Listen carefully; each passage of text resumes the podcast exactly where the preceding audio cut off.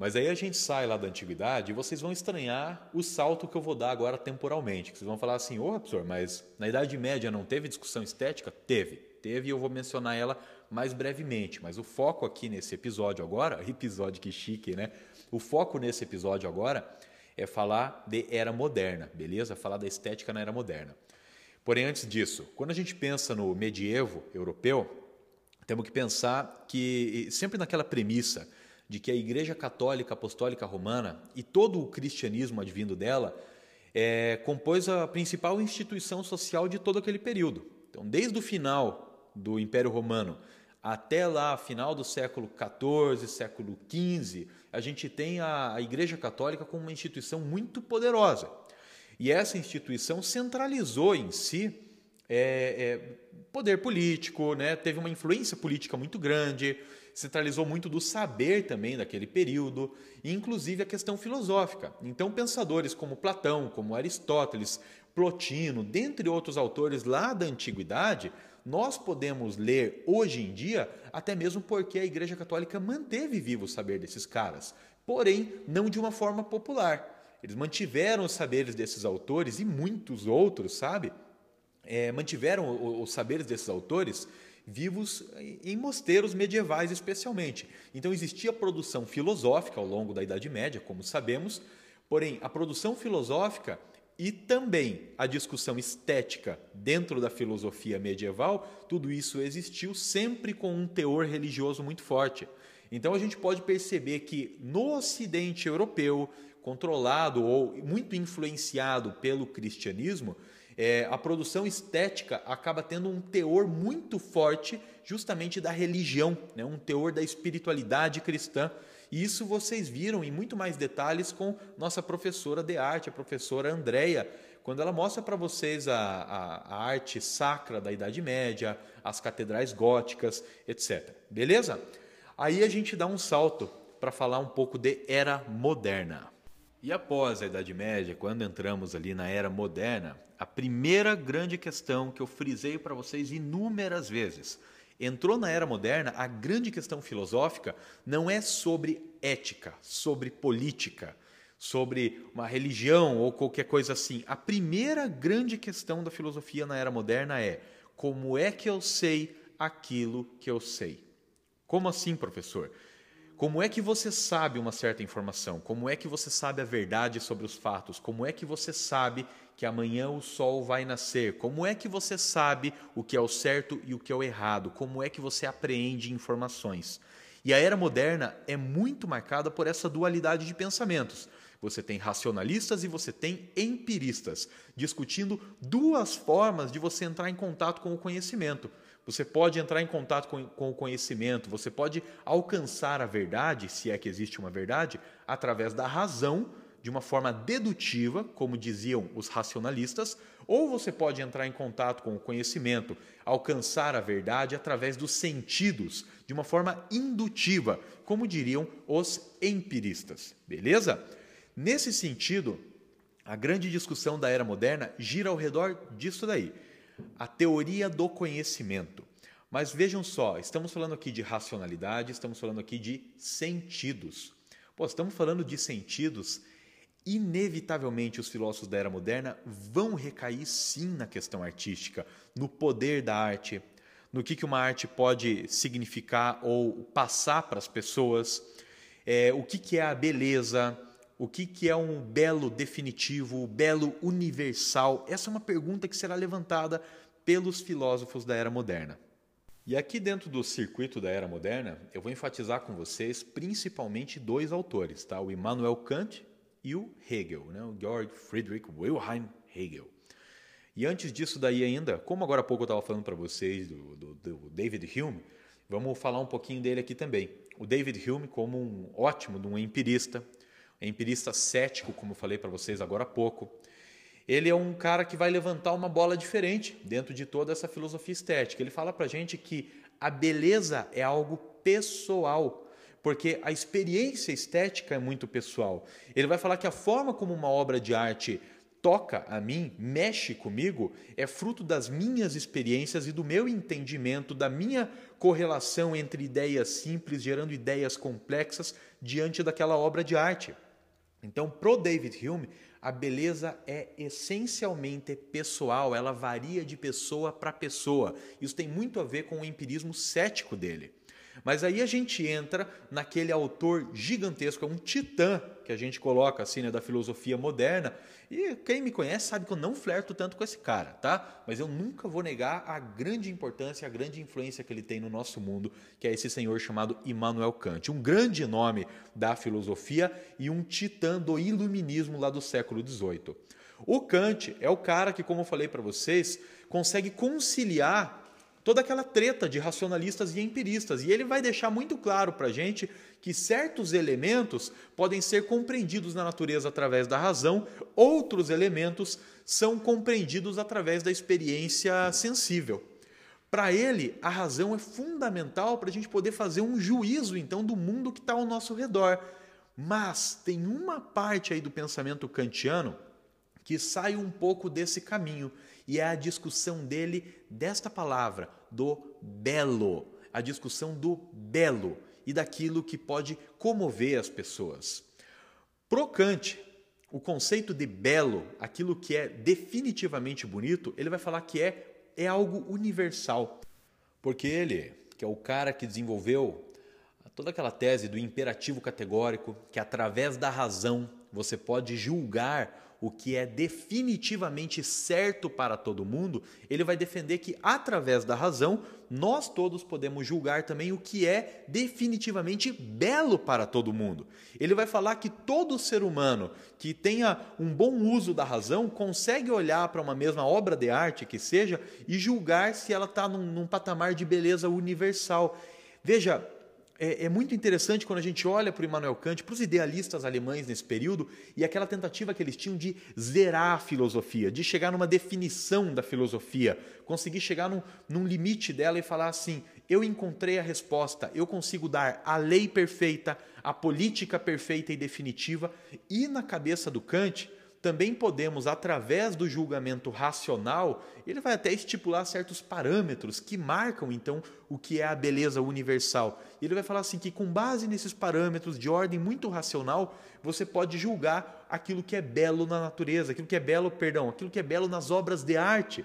Ele vai falar que existe um belo universal e esse belo universal pode ser entendido e julgado pela razão por todas as pessoas. Se a gente pensar assim, Professor, gosto não é uma coisa pessoal? Segundo o David Hume, sim. O David Hume ia olhar para o nosso gosto de música hoje em dia ele ia falar, cara, não existe um gosto certo, cada um tem o seu gosto e é isso aí. O Kant não. O Kant ia falar assim, cada um tem o seu gosto, mas existe aquela música que é universalmente bela. Mesmo que a pessoa fale assim, não gosto, ela conseguiria julgar como uma música bela. Ele vai falar que existe um gosto musical que é essencialmente belo. Existe um tipo de pintura que é essencialmente belo. Existe um tipo de cinema, um tipo de filme que é definitivamente essencialmente belo. E a gente pode compreender o que é essencialmente belo quando a gente faz uso da razão, segundo Kant. Mas daí tem um pulo do gato. O principal critério que o ser humano pode ter para julgar então uma obra de arte, uma produção, é o sentimento.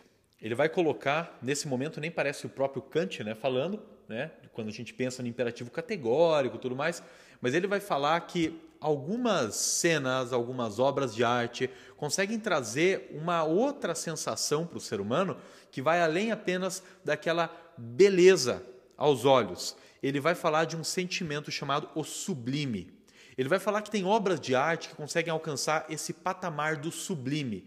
O sublime é um tipo de contemplação que o ser humano desenvolve que é marcada pelo espanto, pela admiração, pela forma como uma obra de arte pode mexer com você. Então, não necessariamente uma obra de arte é, será considerada sublime por ela ser por ela ter traços muito perfeitos, ou uma geometria muito perfeita, uma dimensão espacial muito perfeita, mas pela capacidade dela de tocar as pessoas, de causar algum tipo de sentimento, seja espanto ou seja admiração.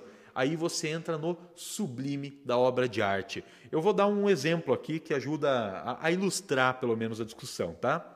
Pensemos é, em uma obra de arte que consiga trazer para vocês um sentimento muito profundo, às vezes de dor, de medo, tirar algumas lágrimas de você.